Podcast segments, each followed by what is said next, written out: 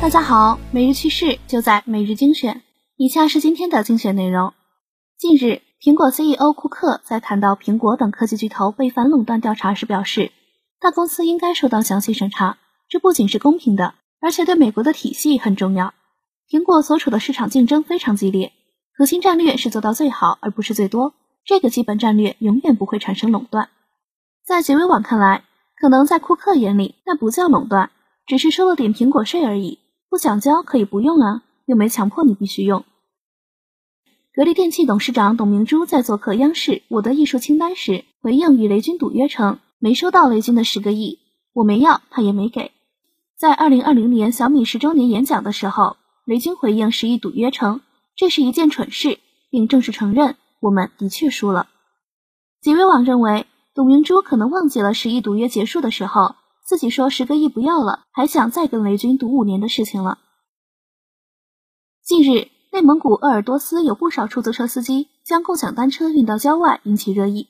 二十九岁的张兴得知后，用两小时从郊区骑回十多辆单车。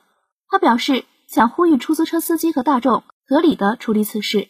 客运管理分局回应称，出租车公司反映市场投放的共享单车过多，影响到他们的经营了，才有此过激行为。客运管理分局表示会正确引导。几位网表示，共享单车是个新兴事物，被传统出租车抵制很正常，毕竟他们的利益受损。不过，共享单车是不会因为被抵制而停滞不前的。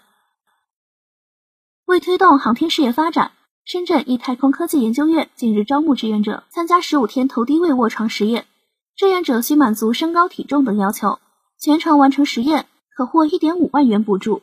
工作人员说，十五天吃喝拉撒都要躺在床上。目前有两百多人报名，将选二十四人参试。在结尾网看来，卧床十五天可能会因为躺时间太长，四肢僵硬、肌肉萎缩。虽然补助丰厚，但报名需谨慎。iOS 十四更新之后，科技博主发现 iPhone 在充上电之后，除了能听到熟悉的短暂提示音，还能听到这样一段有趣的音频。这是苹果为 iOS 十四最新添加的功能，用户可以根据自己的喜好更改充电提示音，音频可以是你喜欢的任何内容，只要你将相关视频保存至相册，就可以按照教程进行设置。极微网认为，第一次发现这个功能可能觉得有意思，但日常使用过程中，短暂的提示音够用了，太过花哨的提示音并不实用。